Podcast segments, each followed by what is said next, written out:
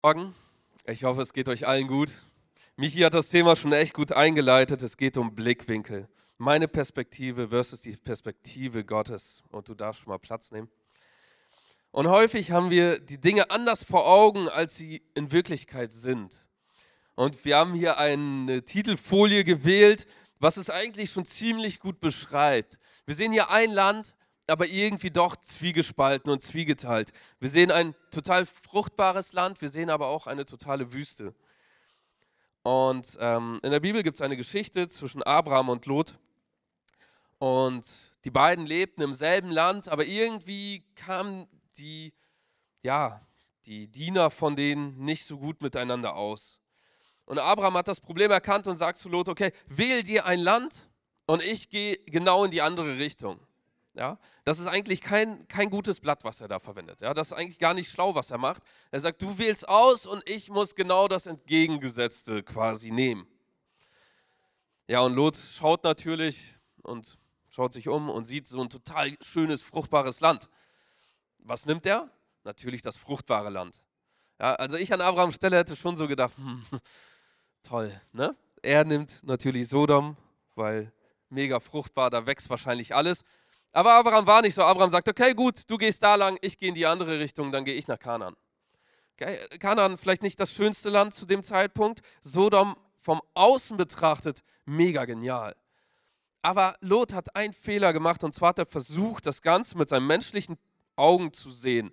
Und er sieht, fruchtbares Land heißt viel Ertrag, viel Ertrag heißt, ich werde reich, reich heißt, ich kann mir ein Leben leben, was ich mir aussuche. Ja, das hatte Lot vor Augen und er wählt das Land. Was er nicht bedacht hat, ist, dass er in ein Land zieht, bei dem die Menschen überhaupt nicht gottesfürchtig sind. Die Bibel beschreibt sie sogar als total böse. Ja? Seine Perspektive war wirklich nur das, was er sieht, und zwar das Fruchtbare. Abrahams Perspektive genau das Gegenteil. Er hatte Gott vor Augen und sagt, okay, des Friedens willen gehe ich den anderen Weg. Und er wählt den anderen Weg und hat genau das Gegenteil. Totaler Segen und ihm geht es mega gut. Und wir starten heute mit dem Thema Mein Blick versus Bibel. Ich gegen Bibel. Und wir werden heute einige kritische Stellen betrachten und wir werden feststellen, hey, mein Blick entspricht vielleicht nicht immer dem Blick der Bibel. Und manchmal gerate ich mit meiner Sichtweise häufig in Konflikt mit der Bibel. Wir müssen ja mal vor Augen halten, ne? wir, wir haben viele Christen in Deutschland und wir haben nur ein Buch, anhand dessen sich alle Christen orientieren, die Bibel. Das heißt, wir alle Christen denken gleich und haben genau dieselbe Auffassung von der Bibel. Deswegen gibt es auch nur eine Kirche. Ja? Und wir merken, hey, irgendwie stimmt das gar nicht. Irgendwie entspricht das überhaupt nicht der Realität. Die Realität sieht genau ganz anders aus. Wir haben zwar ein Buch, aber wir haben hunderte Kirchen, wir haben vielleicht zehn Leute, aber 300 Meinungen, weil jeder die Bibel irgendwie anders versteht. Und da stellt sich die Frage, wie kann das sein, dass der Mensch die Bibel anders versteht? Und das Ding ist, dass wir nicht die Bibel aufschlagen können und dann wissen wir über alles Bescheid. Ja, wenn ich zum Beispiel mich über Engel informieren will und ich will alles über Engel wissen, dann kann ich nicht einfach Seite 287 aufschlagen und weiß dann alles über Engel, sondern ich muss ungefähr 30 verschiedene Bibelpassagen betrachten, die über Engel sprechen. So, das heißt, es bringt nichts, irgendeine Seite auszuschlagen und wir lesen alle dasselbe, sondern wir haben ungefähr 30 verschiedene Passagen, die davon berichten. Das heißt, ich muss äh, 30 Mal die Bibel aufschlagen. Und das, wenn man sich dann so eine Lehre gebildet hat, stellen sich drei Fragen. Frage Nummer eins ist, habe ich wirklich alle Bibelpassagen erwischt oder habe ich eine vergessen? Weil wenn ich auch nur eine vergessen habe, kann es sein, dass meine Lehre doch nicht ganz richtig ist. Die zweite Frage ist, habe ich die Bibelpassagen auch richtig verstanden? Ja, es bringt nicht nur die zu lesen, weil manchmal merkt man doch, dass es gar nicht so eindeutig beschrieben ist. Habe ich das denn richtig verstanden, was ich gelesen habe? Und das Dritte ist, habe ich diese Bibelpassagen alle richtig gewichtet? Und das ist auch super wichtig, nicht, ich darf das eigentlich als geistlicher Leiter nicht sagen, aber nicht jeder Bibelvers hat dieselbe Bedeutung in der Bibel. Es gibt manche Verse, die sind wichtiger als andere. Das müssen wir uns mal vor Augen halten. Nicht jeder Bibelvers hat dieselbe Bedeutung. Ähm, ich werde das nachher mit einem Beispiel ähm, nochmal ein bisschen verdeutlichen. Und dann lesen wir in 1. Korinther Kapitel 13, Vers 9, denn wir erkennen stückweise und wir weissagen stückweise. Und das ist eine Aussage, die Paulus gemacht hat und die ist eigentlich so tiefgehend und sollte unsere gesamte Denkweise einmal in Frage stellen. Hier heißt es, wir erkennen stückweise. Das heißt, unser Wissen ist Stückwerk. Das heißt, was er hier eigentlich sagt, ist, niemand von uns weiß alles, sondern wir lernen dazu. Okay? Ich bin ähm, bei uns im Unternehmen als ähm, ja, dafür verantwortlich, dass die Leute modern entwickeln. Modern entwickeln, also programmieren heißt, dass sie neue Technologien verwenden. Ja? Und ähm, nur damit ihr so eine Vorstellung habt, ich hebe oder senke den Altersdurchschnitt um 20 Jahren im Unternehmen, okay? So, ich bin auch nicht der Jüngste, aber ich senke den. Oder? So, und dann soll ich denen beibringen, wie man modern entwickelt. So, und dann, ähm, ich nehme meinen Auftrag auch ernst. So, ich rede mit den Leuten, versuche denen zu zeigen, wie vielleicht manches besser läuft. So, und letztens hatte ich einen Kollegen, so, und wir haben geredet und dann sollte er mir was vorbereiten und ich wollte ihm eigentlich zeigen, wie das geht. Und dann sagt er mir, du, ich gehe nächstes Jahr in Rente, komm, wir lassen das, ja. Ich mache meinen Weg und das passt schon, ja. Und ich respektiere sowas und denke, ja, klar, super gut, ähm, alles klar. Ähm, eigentlich hätte er nur vier Knöpfe drücken müssen. Aber gut, so, eine Woche später gehe ich zu ihnen und sage, hey, ähm, hast du es zufällig schon fertig? Weil ich warte jetzt schon eine Woche drauf, ähm, so langsam muss das fertig. Er so, nee, nee, gib mir noch ein bisschen Zeit, dann habe ich es fertig. Ich so, ja, okay, gut, vielleicht hat er viel zu tun. Okay, eine weitere Woche, ich gehe hin, sage, hey, bist du jetzt fertig? Weil so langsam, nee, nee, ich bin in der Testphase, noch zwei Stunden, dann bin ich fertig. Ich so, okay, was testet der da? Der muss nur vier Knöpfe drücken, aber okay. Zwei Stunden später kommt er zu mir, ja, ich bin fertig. Die letzten zwei Wochen waren die stressigsten Wochen meines Lebens. Ich so, hast du so viel zu tun? Ja, das für dich vorbereiten, das war echt anstrengend. Ich so, hä, du musstest doch nur vier Knöpfe drücken. Er so, wie vier Knöpfe? Ich habe doch alles nachprogrammiert. Er hat alles nachprogrammiert, damit er einen Knopf drücken muss, statt vier Knöpfe. Das heißt, eigentlich das, was er in zwei Sekunden machen konnte, hat er zwei Wochen lang für gebraucht. Weil sein Wissen war Stückwerk und er war nicht bereit, sein Stückwerkeswissen weiter aufzubauen, damit er schneller und besser ans Ziel kommt. Und eigentlich glaube ich, dass ich im hohen Alter wahrscheinlich genauso werde. Das ist ein Riesenproblem. Yes, ähm, das Beispiel zeigt uns auf, hey, wir müssen nicht auf unser Wissen beharren, sondern uns Wissen weiter aneignen. Mein Professor an der Uni hat immer gesagt, das Problem sind nicht die Leute, die unwissend sind, sondern das Problem sind die Leute, die denken, die wissen was. Unwissenden kriegst du was beigebracht. Leute, die meinen, sie wüssten das, die denken, die wissen das. Und ich habe auch unterrichtet und tatsächlich die, die eigentlich voll die Brains waren, voll die Cracks waren, waren die, die fast durchgefallen sind, weil sie in die Prüfung reingegangen sind, ach, das kenne ich doch alles. Und sich nicht weiter vorbereitet haben. Aber wenn die bei der Unwissenheit starten, ein Unwissender weiß, ich kann das nicht, ich setze mich hin und lerne und das waren dann die, die auch ziemlich gut durch, also durchgekommen sind. Unser Wissen ist Stückwerk. Und das ist ein Riesenproblem, weil wir meistens aufhören, unser Wissen, unsere Erkenntnis weiter auszubauen. Wir bleiben häufig an einem Punkt stehen und sagen, okay, das reicht mir jetzt. Okay? Und dann konzentrieren wir uns auf das, was wir sehen. Und ich habe mal äh, zwei, drei Beispiele mitgebracht. So was wir jetzt sehen, ist ein Mann, der ähm, ja, irgendwo im Wasser ist und wir sehen, er ertrinkt. Und wenn wir jetzt stehen bleiben, dann haben wir voll das negative Bild und denken, boah, wie kann das sein? Oh nein, das könnte ich sein, so meine Probleme, die schwappen um mich und ich ertrinke. Wenn wir aber weiter puzzeln und wir betrachten das Gesamtbild, dann sehen wir plötzlich, hey, so ist das gar nicht, sondern es ist etwas ganz anderes. Jesus steht ja da und hilft ihm. Ja, die Geschichte von Petrus, der untergeht, als er versucht hat, auf Wasser zu gehen. Und wir merken, hey, wenn wir das Puzzle zu Ende gepuzzelt haben, ergibt sich ein ganz anderes Bild als das, was wir am Anfang vor Augen hatten. Wir machen mal weiter mit einem zweiten Beispiel und auch hier sehen wir, wir fangen an zu puzzeln und es ergibt sich, okay, eine Frau, die steht da, ihr geht es scheinbar gar nicht gut. Na toll. Und dann steht da auch noch ein Mann mit einem abfälligen Blick, der auf sie schaut. Man könnte denken, ja, das könnte ich sein. Ja, ich habe auch häufig Probleme und ich bin häufig niedergebeugt. Sie bettelt, sie braucht vielleicht Essen. Zur damaligen Zeit war das noch ein bisschen anders mit dem Sozialsystem. Und wir puzzeln nicht weiter. Aber wenn wir weiter puzzeln, merken wir, hey, das ist gar nicht so, sondern sie steht bei Jesus und es geht ihr eigentlich gut. Und ein drittes Beispiel noch. Wir können auch sein wie Elisa und er sieht und sieht das, was vor sich ist und er sieht, hey, wir werden belagert mit so vielen Truppen und wir haben Angst und denken sich, nein, die ganzen Probleme, die vor mir stehen, wie soll ich da nur rüberkommen? Aber wenn wir das Puzzle zu Ende puzzeln, dann sehen wir etwas, was viel gewaltiger ist und Elisa sieht plötzlich mit seinen geistigen Augen und sieht, dass etwas ganz anderes der Fall ist. Er muss gar keine Angst haben, sondern Jesus ist bei ihm. Diese drei kleinen Beispiele sollen uns mal kurz aufzeigen, hey, das, was wir auf den ersten Blick sehen, ist nicht immer das, was eigentlich komplett da ist. Und der Aufruf der Bibel ist, Puzzle das Puzzle zu Ende. Und ich möchte das mit einer kleinen Geschichte äh, weiter verdeutlichen und jetzt auch Bezug nehmen auf, wir müssen nicht alle Verse gleich gewichten. Und zwar äh, möchte ich eine kurze Geschichte über Hiob erzählen. Hiob war ein Mann, der sehr gottesfürchtig war. Und er war sehr gesegnet, er hatte zehn Kinder und sehr viel Vieh. Und es ging ihm eigentlich richtig gut.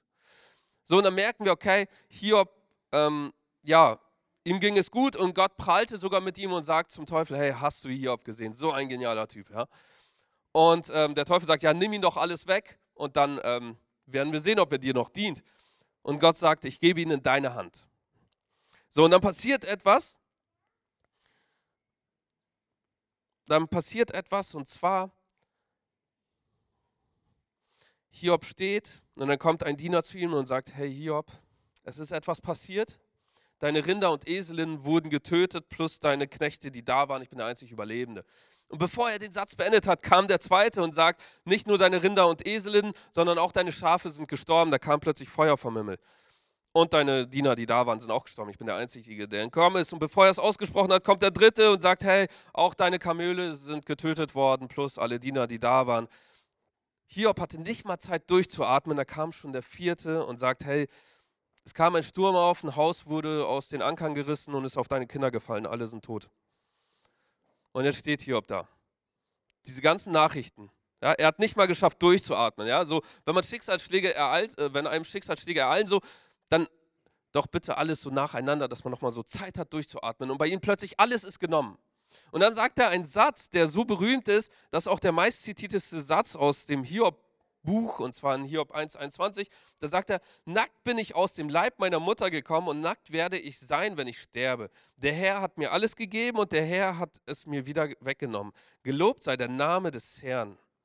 Eigentlich voll der krasse Vers. So krass, wie kann Hiob in diesem Moment noch so demütig sein, denkt man auf den ersten Blick, wie kann er noch so demütig sein, dass er sagt, okay, es ist mir zwar alles genommen worden, aber gut, es war alles ein Segen Gottes, dann kann Gott auch seinen Segen wegnehmen. Das war seine Einstellung.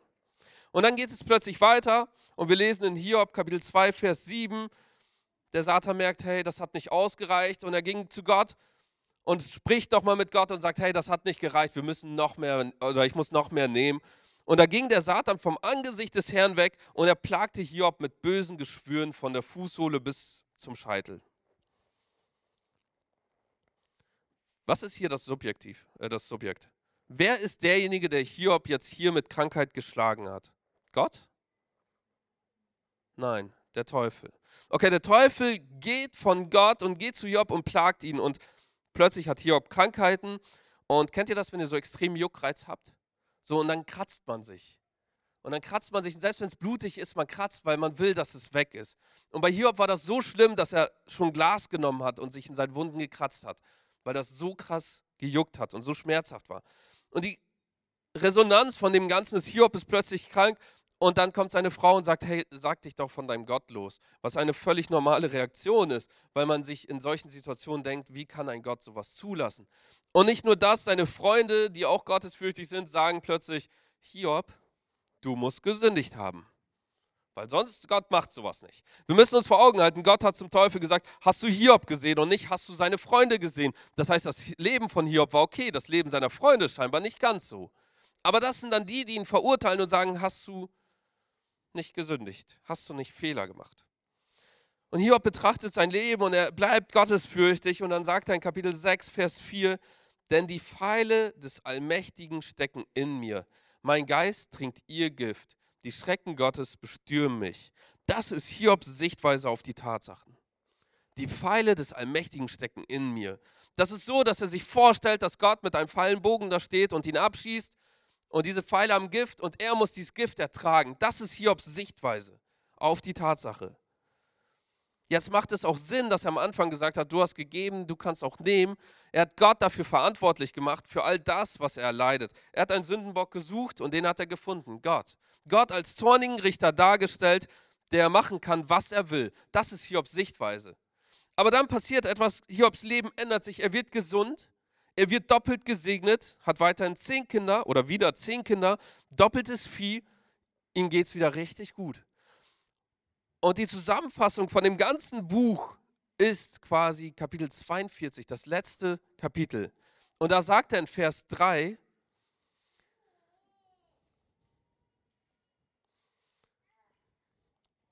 wer verfinstert da den Ratschluss mit Worten ohne Erkenntnis? Er stellt eine rhetorische Frage und sagt, wer hat Gottes Plan durch mangelnde Erkenntnis, durch Unwissenheit durcheinander gebracht? Okay? Mit, oder auf Hochdeutsch, wer war so dumm und hat Gottes Plan nicht verstanden? Und dann sagt er, für wahr, ich habe geredet, was ich nicht verstehe, Dinge, die mir zu wunderbar sind und die ich nicht begreifen kann. Das heißt, am Ende seines Lebens sagt er plötzlich, oh nein, ich habe Gott überhaupt nicht verstanden. Mein Wissen war Stückwerk und erst jetzt habe ich verstanden, was Gottes Plan war. Und erst jetzt habe ich verstanden, nicht Gott war derjenige, der mir alles genommen hat, sondern jemand anderes war das. Nicht Gott hab, kann ich dafür verantwortlich machen, was mir Negatives passiert ist, sondern jemand anderen. Er hat seine komplette Sichtweise verändert. Jetzt habe ich am Anfang gesagt, der meistzitierteste Vers aus dem Hiobbrief ist, Gott, du hast gegeben und du kannst nehmen. Und weil wir das jetzt vor Augen haben, dass Hiob selber sagt, oh, ich habe einen Fehler gemacht, das, was ich gesagt habe, war falsch. Können wir dann diesen Vers auf uns anwenden und zitieren, wenn Hiob selber sagt, dass er falsch ist, dass seine Sichtweise falsch war? Das heißt, eigentlich müssen wir vorsichtig sein, wenn wir diesen Vers auf uns anwenden und sagen, ja Gott, du hast gegeben und du kannst nehmen. Ich meine, es ist voll der demütige Satz, ja? Und es ist voll gut, wenn man diese Einstellung hat, hey Gott, ich lobe dich, auch wenn es mir nicht gut geht. Das ist ja so ein Grundaspekt des Verses. Ein anderer Grundaspekt des Verses, den wir auf keinen Fall anwenden sollten, ist, wenn wir Gott die Verantwortung für unser Leben und für Dinge abgeben, die bei uns Negatives passieren. Weil dann haben wir einen Sündenbock und machen Gott für Dinge verantwortlich, für die er niemals verantwortlich war oder ist.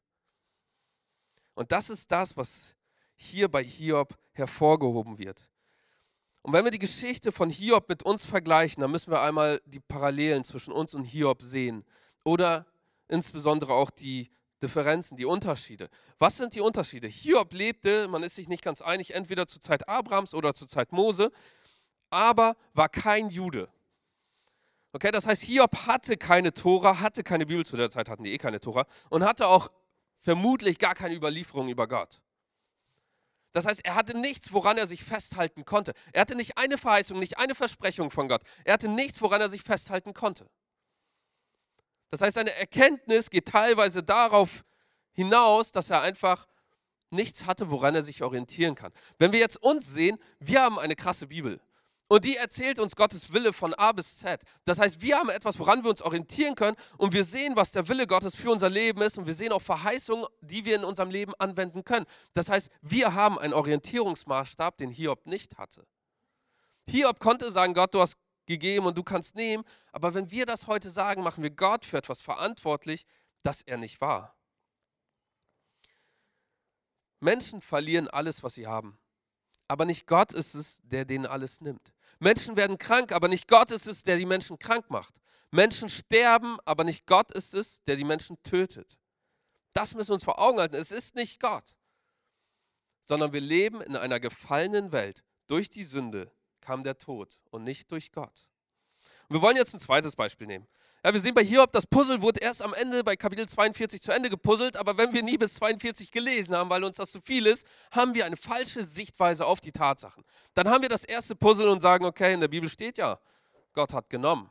So, und das wird auch häufig zitiert. Wir nehmen ein zweites ähm, Beispiel, ja.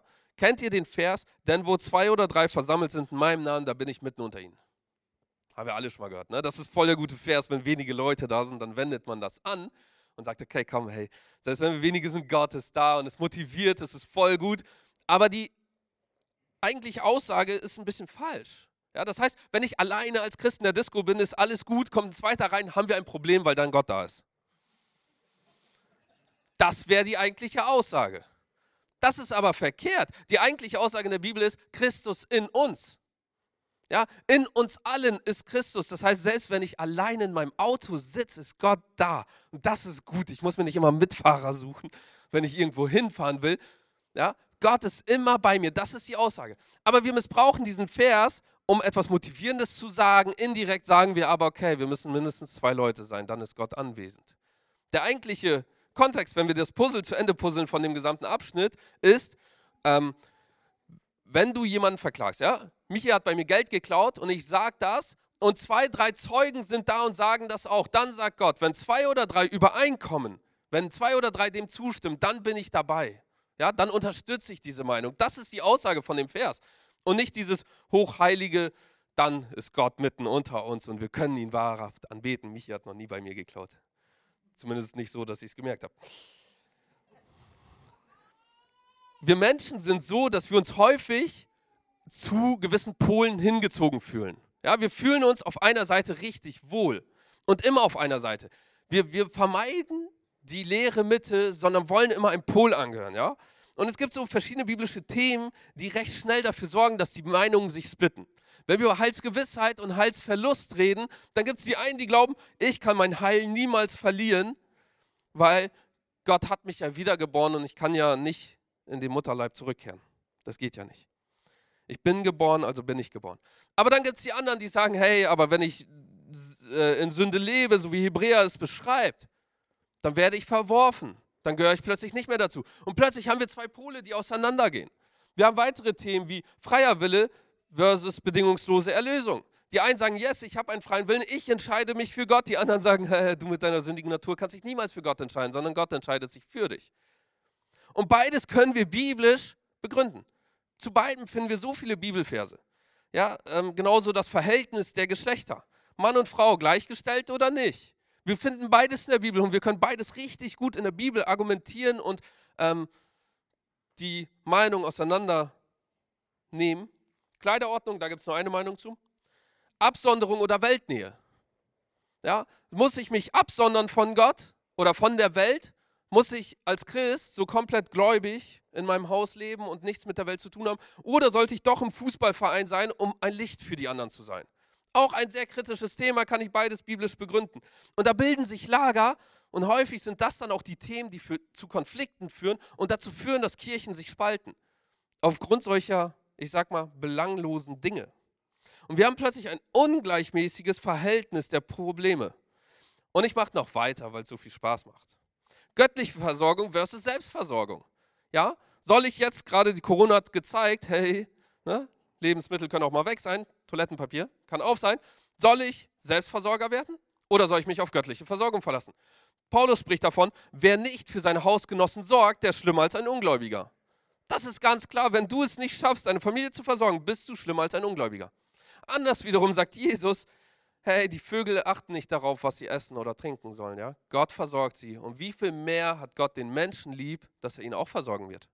Wir haben wieder beides in der Bibel. Worauf beharren wir? Ja? Welche Stellung nehmen wir ein? Nein, ich verlange, dass alle sich auf die göttliche Versorgung verlassen. Niemand soll Essen horten oder die andere Fraktion. Ihr müsst Essen horten, weil das ist mega wichtig. Wir gehen durch eine schwere Zeit. Ärzte versus göttliche Heilung. Zwei Pole bilden sich sofort. Klar, Ärzte, das ist gut. Die anderen sagen, hey, verlass dich auf Gott. Ja, ähm, wir finden beides in der Bibel. Wir sehen aber auch zum Beispiel, dass Lukas ein Arzt war und äh, Paulus nennt ihn sogar ähm, beliebter Arzt. Aber wir sehen auch, dass göttliche Heilung der Fall ist. So, soll ich jetzt zum Arzt gehen oder nicht? Darf ich auch mal eine Ibu nehmen oder nicht? Was wir niemals vergessen dürfen ist, es gibt eine allgemeine Gnade Gottes, die in der Bibel beschrieben wird. Er sagt, ich lasse meine Sonne aufgehen über Gläubige und Ungläubige. Für beide. Es steht beiden zu. Und wir können solche Dinge auch durchaus als allgemeine Gnade Gottes annehmen für uns. Wir müssen nicht alles verteufeln. Wir dürfen sogar nicht mal das verteufeln, was Gott nicht verteufelt. Wir müssen aber auch nicht alles gut reden und uns auf Dinge verlassen. Ja? Sobald ich mich auf meine Ärzte oder meine Medikamente verlasse, bin ich verloren. Wenn dein Auto kaputt ist, wohin gehst du? Zu Daniel, der repariert das. Wenn ich Rohrbruch zu Hause habe, ich stelle mich vor dem Rohr und bete so lange, bis es geflickt ist. Wir holen den Klempner, richtig? Und jetzt einfach mal vor Augen zu halten, hey, Gott kann auch Rohre heilen, Gott kann auch Autos reparieren, Gott kann Kranke heilen. Alles durch Wunder. Aber wenn ich dafür bete und es passiert nicht, ist es dann nicht auch eine Gnade, wenn ich eine Ibu nehmen kann, wenn ich Kopfschmerzen habe? Also ich habe das meistens vor Predigten, dass ich extreme Kopfschmerzen habe. Da hilft so eine Ibu schon ganz gut. Und es bilden sich wieder Lager. Ja, nein. Gnadengaben versus Gebete.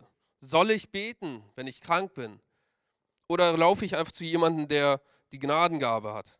Ja, wieder so beides. So, wir lesen in der Bibel, hey, wir haben Älteste, zu denen können wir gehen und die beten für uns und es wird uns gut gehen. Wir haben aber auch den Bibelvers, dass ähm, allen Gläubigen, wenn sie für Kranke beten, werden, sie sich, werden die Kranken sich wohl befinden oder besser fühlen. Wir sehen wieder beides in der Bibel. So, und wir können wieder Fraktionen ergreifen und können sagen, hey, das ist der einzig wahre Weg und wir fangen an zu polarisieren. Aber wir sehen irgendwie, können wir beides aus der Bibel herleiten. Und die Frage ist dann immer, worauf verlassen wir uns? Worauf bauen wir? Und jetzt kommt das größte Beispiel, wo die meisten Fraktionen sich aktuell trennen, und zwar Endzeitlehre. Eschatologie. Wir können, zwei, ähm, Art, äh, wir können durch zwei Arten Menschen für Gott gewinnen. Zum einen durch Begeisterung, indem wir sie anstecken, zum anderen durch Angst. Und beides funktioniert ziemlich gut, dass die Kirchen voll werden. Angst sogar noch besser. Durch Begeisterung heißt, hey, ich stecke jemanden an und zeige ihm, dass Jesus unser Messias ist und dass er unser Retter ist. Und dieser jemand ist gepackt davon und fühlt sich total wohl. Und das Positive daran ist dann, dass er selber auch diese Begeisterung ausleben kann, wenn Kirche plötzlich nicht da ist oder wenn ich nicht mit ihm bin. Gewinne ich die Leute aber durch Angst, sind sie nur da, solange Kirche da ist oder solange ich da bin, ja, weil die Angst vor mir haben. Sie haben Angst davor, vor meiner Reaktion, wenn sie nicht mehr zur Kirche gehen. Sie haben Angst vor der Zukunft, was passieren könnte. Sie haben Angst vor der Endzeit. Sie haben Angst vor den Eltern, was könnte deren Reaktion sein. Und das ist eigentlich total der falsche Weg, Menschen zu Gott zu führen. Aber es ist ein Weg. Und leider ist das auch der präferierte Weg häufig gewesen, um Menschen in die Kirche zu kriegen, indem, indem man denen aufzeigt, was alles Negatives auf uns zukommt. Das ist voll der gute Weg, weil dann sind unsere Reihen voll. Aber unser Auftrag war niemals, Menschen Angst zu machen, sondern unser Auftrag war immer, Menschen zu begeistern für Christus. Jesus war immer fair und hat davon geredet und hat immer die Wahrheit auf den Tisch gelegt. Er hat nie davon geredet, dass es uns hundertprozentig jederzeit gut gehen wird. Er hat immer davon geredet, dass es Verfolgung geben wird, dass, dass Dinge passieren werden, die wir vielleicht nicht wollen, die wir nicht für möglich erhalten. Und wenn wir schon die Bibel lesen, dann lesen wir bei den Aposteln, Paulus, der gesteinigt wurde, der fast getötet wurde oder am Ende auch getötet wurde, die haben so viel durchgemacht. Ja, die hat nicht diese Perspektive, hey, Wohlstand, mir wird es mega gut gehen, sobald ich zu Gott gehöre, sondern die hat eine ganz andere Perspektive. Jesus hat es auch immer aufgezeigt. Wir lesen, wir kennen den Holocaust, wir, wir kennen ähm, die Verfolgung von Kaiser Nero und wir sehen, hey, es gab Zeiten in der Kirchengeschichte, da ging es den Menschen gar nicht gut. Wir leben gerade in einem Wohlstand, also wir in Deutschland. Es gibt aber auch Länder, in Nordkorea, in China und so weiter, da geht es den Menschen gar nicht gut bezogen auf Verfolgung und so weiter. Verfolgung ist ein biblisches Thema. Das heißt, Endzeit ist ein biblisches Thema, absolut. Die Bibel spricht auch davon. Aber die Bibel hört nie auf, das Puzzle nicht zu Ende zu puzzeln. Sondern wenn wir das Puzzle zu Ende puzzeln, sehen wir, dass das Ende etwas Geniales ist und gar nichts Negatives. Aber wir versteifen und konzentrieren uns auf das, was vor uns liegt, die Verfolgung, statt auf das, was dahinter liegt. Ja, Paulus war auch manchmal am Verzweifeln, vor dem, was vor ihm liegt. Dennoch hatte er immer die Perspektive Himmel. Er hatte immer diese Aussicht, hey, es wird mir gut gehen. Und diese Aussicht müssen wir auch haben, die Perspektive Himmel. Gott verspricht uns zwar nicht immer Wohlstand, aber das, was er uns biblisch verspricht, ist eine innere Ruhe und einen inneren Frieden. Und wenn wir diesen Frieden haben, dann haben wir kein Problem damit, auch mal Verfolgung zu erleiden. Dann haben wir kein Problem damit, wenn Dinge passieren, wenn mein Auto plötzlich nicht mehr geht, wenn mein Geld weg ist und so weiter weil wir eine innere Ruhe haben. Wir sind begeistert von Christus und wir wissen, hey, Gott wird mich versorgen. Ich werde vielleicht kein Tesla fahren, ein Polo tut es auch, aber Gott versorgt mich. Und wir als Gemeindeleitung können auch wirklich sagen, hey, bereite dich auf diese Zeit vor. Es wird nicht immer so sein, wie es jetzt ist. Und Corona hat gezeigt, es kann richtig schnell gehen. Aber vorbereiten heißt nicht, bau dir tausend Felder an und so weiter. Vorbereiten heißt, nimm die Bibel und schau, was die Perspektive in Ewigkeit ist. Puzzle das Puzzle zu Ende und du wirst sehen, es geht nicht um die Verfolgung oder um das Leid, das wir irgendwann erleiden werden, sondern es geht um etwas viel Größeres. Es geht um die Ewigkeit. Und das war immer Gottes Ausblick Verlass dich niemals auf deine Ärzte, Politiker oder auf deine eigene Kraft durch Selbstversorgung. Verlass dich immer auf Gott. Das wichtigste Thema in der Bibel, ich weiß nicht, ob man das so sagen darf, ist die Erlösung, weil es geht in der Bibel eigentlich immer darum, dass Menschen den Weg zu Gott finden. Und selbst bei der Erlösung können wir zwei verschiedene Sichtweisen einnehmen. Wir können zum einen die Sichtweise einnehmen, die recht negativ behaftet ist. Und da geht es dann darum, dass der Mensch ähm, sündig ist oder eine Schuld vor Gott hat. Wir sehen, dass Gott zornig ist. Das ist biblisch. Das steht in der Bibel, das ist nichts Negatives. Wir sehen, dass ähm, Gott sich von den Menschen abgewandt hat und wir sehen, dass die Antwort auf unsere Sünden oder dass ähm, wir eine Sündenknechtschaft haben. Aber wir sehen auf der anderen Seite, wenn wir das Puzzle zu Ende puzzeln, dass Jesus ein Opfer geworden ist, damit es uns genommen wird, damit unsere Schuld getilgt wird. Wir sehen, dass Jesus die Sühne war für Gottes Zorn, das heißt, er hat Gottes Zorn aufgefressen, den gibt es dann nicht mehr für uns. Wir sehen, dass ähm, Jesus uns vereint hat, wieder mit Gott durch Versöhnung und dass wir erlöst sind. Das heißt, unsere Sündenknechtschaft ist auch dahin. Wenn wir das Puzzle nicht zu Ende puzzeln, haben wir ein negatives Bild vor Gott und sagen wie Hiob, Gott, ich ertrage dein Gift. Ich werde das schon aushalten. Irgendwie werde ich das schaffen. Hauptsache, ich schaffe es irgendwie, weil du bist ein guter Gott. Aber wenn wir die gesamte Perspektive haben, wenn wir das zu Ende gepuzzelt haben, sehen wir, Gott ist ein guter Gott, der mich liebt und der mir niemals etwas Negatives haben oder antun möchte. Der aber davor warnt, weil wir in einer gefallenen Welt leben, dass Dinge passieren werden, die wir vielleicht nicht wollen, die aber passieren werden. Aber er schafft eine Perspektive und schafft einen Ausweg und sagt, jedes Mal, wenn du ein Problem hast, gibt es auch einen Ausweg. Die Frage ist, willst du diesen Ausweg nehmen? Puzzelst du das Puzzle zu Ende oder bleibst du darin? Das Lobpreisteam kann schon mal nach vorne kommen. Und ähm, wir haben heute das Abendmahl. Und wir müssen uns nicht auf das konzentrieren, was wir ganz gern machen, und zwar auf die Dinge, die uns spalten, sondern auf die Dinge, die uns vereinen. Was ist das, was alle Christen vereinen sollte? Christus. Es sollte immer nur um Christus gehen. Um, und die ganzen Randthemen, dürfen Frauen predigen? Ja, nein. Sind sie gleichgestellt? Ja, nein. Ähm, wie muss ich mit Homosexuellen umgehen? Und so weiter und so weiter. Das sind alles eigentlich Randthemen. Es geht um Christus. Und wenn Christus der Fokus ist, wir haben das Problem, dass wir bei der Bibelauslegung einen menschlichen Aspekt dazwischen haben. Und deswegen haben wir so viele verschiedene Kirchen. Weil wir immer dieses menschliche Aspekt der ähm, Interpretation durch unser Stückwerkes Wissen haben wird es immer dazu führen, dass Dinge missverstanden werden und dass sich verschiedene Gruppierungen bilden. Aber Christus sollte immer unser Fokus sein. Und das, was vereint, war das Abendmahl. Und Jesus lädt seine Jünger ein und feiert mit ihnen das Abendmahl, aber direkt danach passiert wieder das, was man für unmöglich hält. So Jesus hat denen gezeigt, hey, es geht um mich, es geht um mein Leib, es geht um Erlösung, es geht um mein Blut, das für euch geflossen ist. Ich habe mich komplett für euch aufgeopfert, ich habe mich komplett für euch gegeben. Und das ist eigentlich voll die demütige Atmosphäre und voll genial. Und wir merken, das, worum es dann eigentlich ging, ist, oder was danach direkt passiert ist in Lukas 22, Vers 24, die Apostel, sie fingen an zu streiten, wer von ihnen im kommenden Reich Gottes der Größte sein würde. Jesus sagte zu ihnen, in dieser Welt beherrschen die Könige und Großen ihre Untertanen und werden doch als Wohltäter bezeichnet. Unter euch aber soll der Größte den niedrigsten Platz einnehmen und der Leiter soll wie ein Diener sein. Normalerweise sitzt der Meister am Tisch und wird von seinen Dienern bedient. Hier ist es anders. Denn ich bin euer Diener. Ihr seid mir in der Zeit meiner Versuchung treu geblieben. Ja, wir sehen, es ist voll die harmonische Stimmung, es ist Einheit und auf einmal streiten die Apostel in sich. Ja, wer wird wohl der Größte sein? Ja, wer wird das Bessere haben? Wer wird besser dastehen? Und Jesus packt diesen Gedanken und schafft wieder diese Vereinigung und sagt, was müsst ihr machen, damit es eben nicht zu dieser Gruppierung und dieser Polarisität oder wie man das nennt, kommt. Was müsst ihr machen, damit ihr nicht aufbrausend werdet? Was müsst ihr machen, damit ihr die Menschen nicht verurteilt aufgrund ihrer Meinung? Ihr sollt einander dienen. Dient einander. Wenn man anfängt, einander zu dienen, wenn man anfängt als Meister, wenn man denkt, man sei der Meister, darum geht es ja, ja. Wir sind, haben häufig die Sichtweise, ich weiß alles und bin, hab recht. Anfangen zu dienen dem anderen. Anfangen zu dienen, sich niederzumachen, der wird der Größte sein weil er erkannt hat, dass es Stückwerk alles ist, was wir wissen. Gott belohnt uns nicht für unsere Erfolge, sondern für unsere Treue. Und das ist das, was er hier anspricht. Sei treu, dient einander in der Zeit der Versuchung. Und genau das wollen wir heute auch.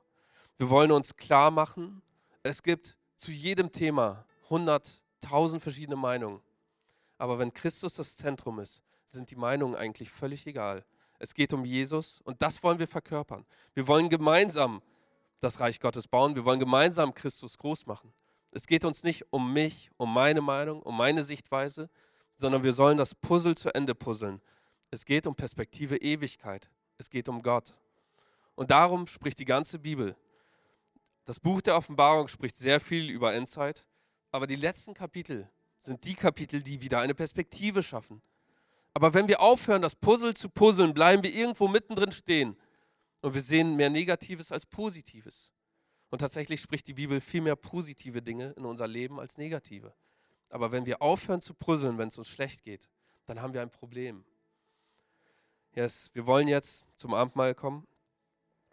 Wir wollen jetzt Jesus danken, dass er für uns zu, zu, ja, zum Opfer wurde, damit unsere Sünde getilgt werden kann. Wir wollen Jesus danken, dass er sein Blut vergossen hat, damit wir leben können. Wir wollen Jesus danken, dass er ein Mal etabliert hat, das diese Vereinigung zeigen soll. Wir wollen Gott danken, dass er immer den Fokus neu ausrichtet und uns zeigt, es geht nicht um mein eigenes Wissen, es geht nicht um meine eigene Erkenntnis oder Sichtweise, sondern es geht um Jesus, dass Menschen von Jesus begeistert werden. Jesus, danke. Danke, dass du heute da bist. Jesus, danke, dass du heute für uns bist und dass du mit uns bist. Jesus, danke, dass dein Leib gebrochen, dass du verletzt, gefoltert, geschlagen und getötet wurdest, damit ich leben darf. Jesus, danke, dass du mein Stückwerkes Wissen weiterbilden wirst, dass ich immer mehr und mehr zu einem vollständigen Bild komme und die Dinge aus deiner Sichtweise sehe. Dass ich lerne, nicht alles negativ zu sehen oder gespalten zu sehen, sondern vereint. Danke, Jesus, für dein Blut, das geflossen ist, damit wir einen neuen Bund mit dir haben. Einen neuen Bund, den du etabliert hast, der nicht auf unsere Taten beruht, sondern wirklich auf deine Leistung eingeht. Und deine Leistung war genial. Danke, dass wir das jetzt zu uns nehmen können. Und ich bete, dass jeder Einzelne jetzt ein positives und erweitertes Bild von dir hat. Dass jeder Einzelne die Fähigkeit hat, sich jetzt zu prüfen und an deinem Mahl teilzunehmen. Danke, Jesus, dass du so ein guter und genialer Gott bist. Und danke, dass du für uns bist.